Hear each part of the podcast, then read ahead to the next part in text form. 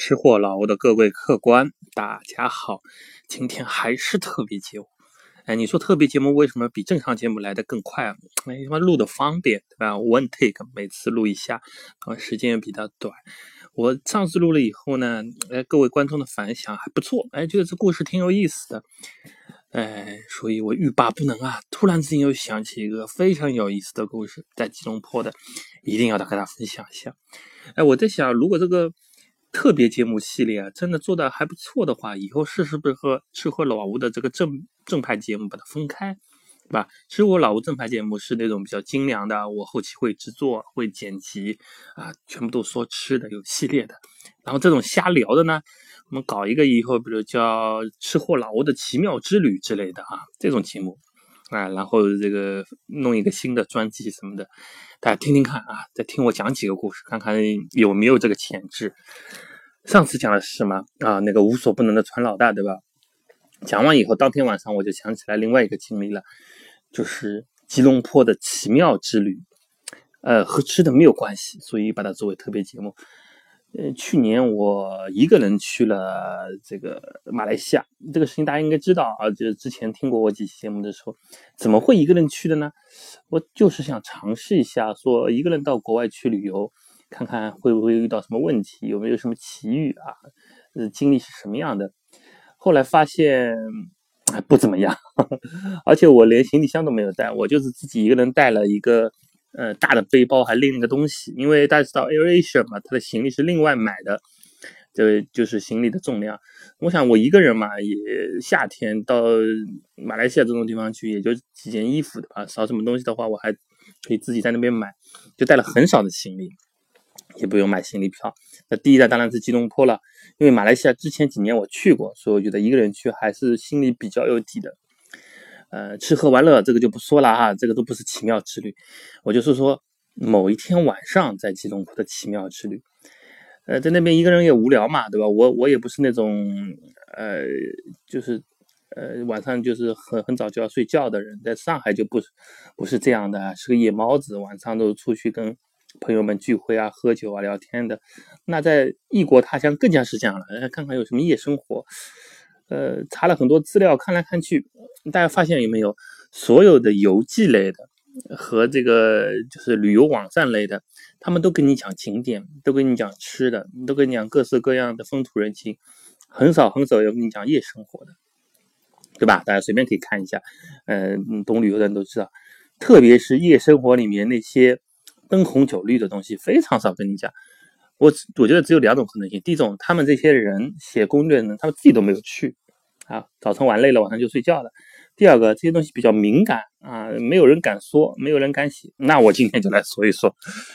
呃，后来我查了一下啊，发现吉隆坡的夜生活还是很丰富的啊，有几种。第一种呢，就是喝大酒啊，酒吧里面有，像阿罗街旁边有一条，就下了坡以后，酒吧一条街啊，喝大酒。还有一种呢，就是。什么看电影、玩那个游乐游乐机什么，这个就和上海一样，什么溜冰啊，什么年轻人爱干的这个事情啊，这这这个一系列我没什么兴趣啊啊！当然我也看了一场电影啊，不是晚呃，好像也是晚上看的，对对对对对，晚上十二点看的首映，那个电影叫什么？那个时候上海还没有还没有上映，我就先看了，回来我还臭屁了一阵子，因为好像上海过了两个星期才上映的。还有一种呢，就是去那种比较。快乐的酒吧啊，大家都明白了啊，什么叫快乐酒吧？我不详细说了。那个喝大酒的酒吧呢，我也去逛了一下，从头逛到尾，一看，嗯，感觉就是和上海的这种呃什么田子坊啊，嗯，那个呃就什么新天地这种地方、马当路这种地方差不太多啊，兴趣不是很大。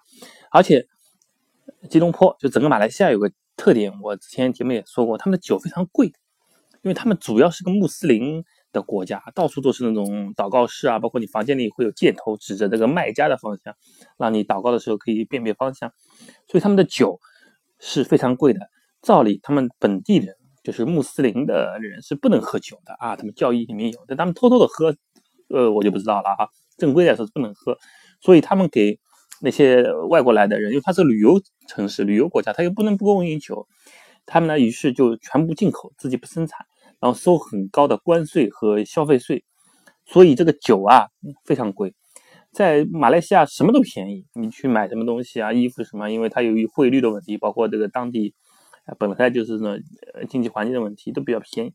唯独这个酒，一瓶啤酒都要十几块钱，就是超市里面啊，这种上海可能买三四块钱的一瓶啤酒，他们要卖十几块钱。那个酒吧里面基本上是三十到五十，就是一瓶一小瓶啤酒，这是不是赶上上海物价了，对吧？可能还更高一些。然后洋酒反而倒不是很贵，因为洋酒它这这么一大瓶，那它也不可能太高了，对吧？像我们喝的什么百灵坛啊、呃 Black Label 这种，也就是四五百块钱折合下来人民币。所以你就看啊，到那些酒吧一条街去，看桌子上放了几十瓶啤酒的。啊，或者是几十罐啤酒的，那都是中国人，哈，有钱哈，而且他们喜欢喝啤酒，不管贵不贵，觉得三四十、四五十好像也不贵嘛，一叫叫了那么多，其实就可能上千块钱，呃，拿手里拿了一瓶酒在那晃啊晃，晃一个晚上了，这这都是外国人啊，或者是开一瓶洋酒的什么的，哎，这个的外国人居多，反正一桌子啤酒的一般都是中国人。那我看了这个啊，酒吧一条街没什么大兴趣，然后我就。继续看我的小攻略啊！我当然除了正规的攻略以外，我也有一些网站，专门是讲各个国家的夜生活的，对吧？Night Club 啊，什么东西，舞厅啊什么。哎，说吉隆坡，呃，离我住地方不远，就是五级免登区，有两个酒吧，名字我记得不是很确切的，好像一个叫 Beach Club，哎，不是我们上集说的那个 BBC 啊，不是那个中国人唱卡拉 OK 的那个海滩酒店啊。就好像是叫 Beach Club，然后在它的斜对面，马路斜对面有一叫 Orange Club，橘子，哎，是不是这个名字啊？我不是很清楚啊，这个无所谓，反正就假设是这么两个酒吧吧啊。啊，你说这个酒吧挺有意思的啊，里面有很多姑娘啊，那我想我去体会一下吧，怎么不说什么干什么坏事，去体会一下挺好的。呃，不远，我走走走就到了啊，从那边走过去，走就到了，看了那个 Orange Club。在门口一看，哇，果然是，嗯，很多老外在里面，亚洲人比较少。然后，所有的亚洲面孔呢，全都是女的啊，肤色各异，有黑一点，有白一点，有咖啡一点的，啊，穿着都很暴露，在那边走来走去。有的是坐在那个吧台边上，有的是和一些啊客人们那个把酒言欢。我一看就知道了嘛，是是这种模式的酒吧，对吧？但是呢，它那它那个是两层的，有个。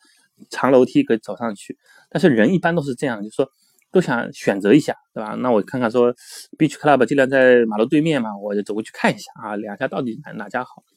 呃，走到斜对面看到有 Beach Club，它也是那种半敞开式的，就是呃屋子外面也有很多的位置，那屋子里面是个大的那个通间，就是有一个有一个顶，然后顶层很高的那种一层楼啊，大堂很宽敞，也就是柱子也比较少那种。啊，很开阔的那种酒吧，然后很多人坐在那个地方。和 Orange Club 有区别的呢，它门口有两个彪形大汉，那是保安一样的人啊，就把守的唯一的进口。哎，我不是很明白，我就站在旁边看，我说这个是在收门票呢，还是在干嘛，对吧？还是安检？哎，其实他不是，他一般的人走过去，他稍微瞄一眼就让你走过去的。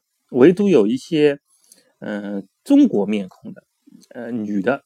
她如果走进要进去的话呢，她会拦一下，说就是把护照 passport 拿出来看一下，然后看一下如果 passport 没什么问题就进去了，呃，但是也拦了两三个人在外面不让他们进。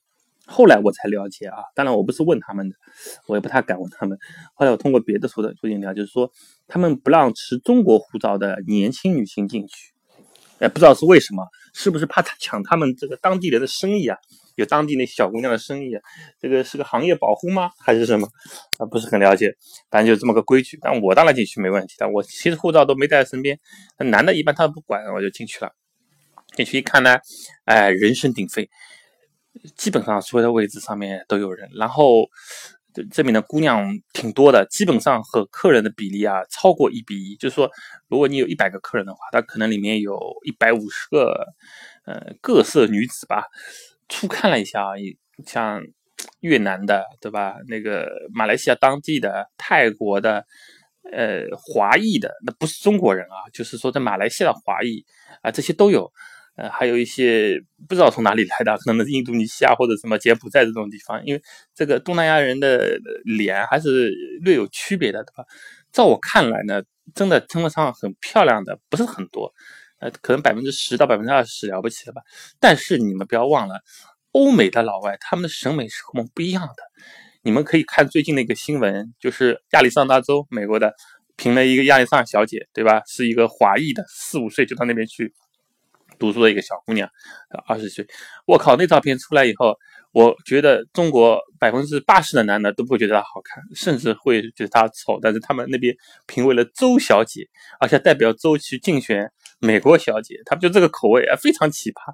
所以那些东南亚的那种脸啊，其实蛮适合啊欧欧美人，特别是一些这个白老外，因为欧美也有一些其他种族嘛，那就是我们特种那白老外比比较适合他们的口味，呃，胸大屁股大，对吧？然后这个脸的五官比较夸张一点，然后化妆化的就是这种浓眉大眼的这种感觉。那我也不管，我反正找了一个空座位坐下来啊。啤酒肯定不喝，我们没那么傻，那么贵的啤酒干嘛啊？开了瓶洋酒啊，弄了点苏打水和冰块，我就自己在那儿喝。我我也不不叫别人，对吧？我就自己喝喝看，然后呢，看一看这个世世间万象，挺有意思。在酒吧里看看，其实各种各样的人是挺有意思的。然后喝了没一会儿，来了个。姑娘长得挺高的，然后身材很瘦，大概我觉得她穿的高跟鞋要比我矮不了多少，我一米八嘛，对吧？她矮不了多少，应该这个裸高一米七左右应该是有的，那就在我对面坐下来了，意思就说能不能请她喝杯酒，懂了吧？啊，这个国际惯惯例表的，哈，喝喝喝就喝吧。我喝了呢，就他坐在我侧面，还不在我对面，然后就聊聊天，说我呃来多多少天啊，去哪里玩啊？反正他也挺熟啊，英语说说的也不错。然后听说我是从这个中国来的啊，我跟他说从上海来的，他还知道上海这个城市。哎，知道还知道 ban 就是那个外滩嘛，这个还比较少见。可能东南亚的国家的人对上海比较了解一点嘛，因为很多那种下南洋的老华侨，呃后裔啊什么，他们那边可能清楚一点。如果你到欧洲去说上海，可能知道人就少一点啊。就反正瞎聊吧，聊聊聊来聊来去，呃，他让我坐越坐越近，越坐越近，就离我越来越近嘛。喝喝到后来，呃，我就我就。怎么喝怎么觉得有点别扭，因为我看他这个聊天的声音啊，然后长相啊，然后各种各样的方面，我突然之间想到一个问题啊，我我我就很冒昧的问了他一下，我说，你你你是不是女孩子啊？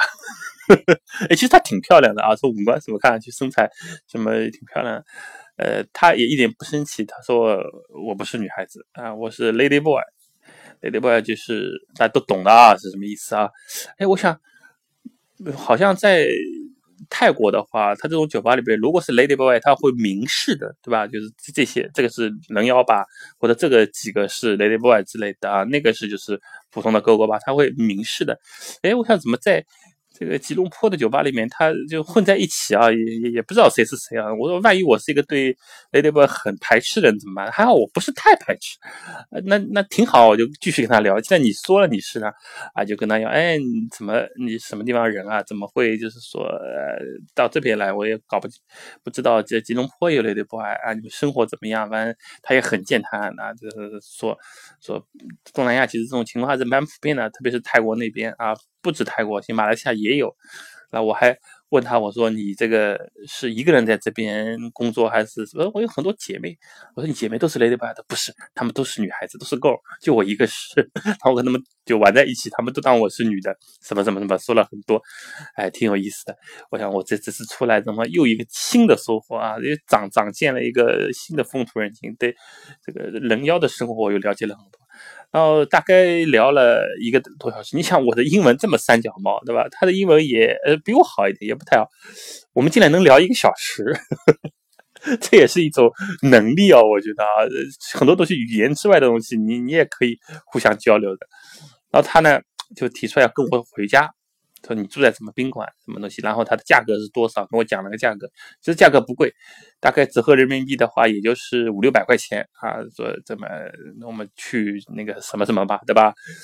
这要录正题的嘛，人家来又不是喝酒来的，完主要是来做生意来的。因为他这个很有意思，他陪你喝酒，他是不收小费的，他主要就是要让你这个带他走啊。这个时候我人生交战了。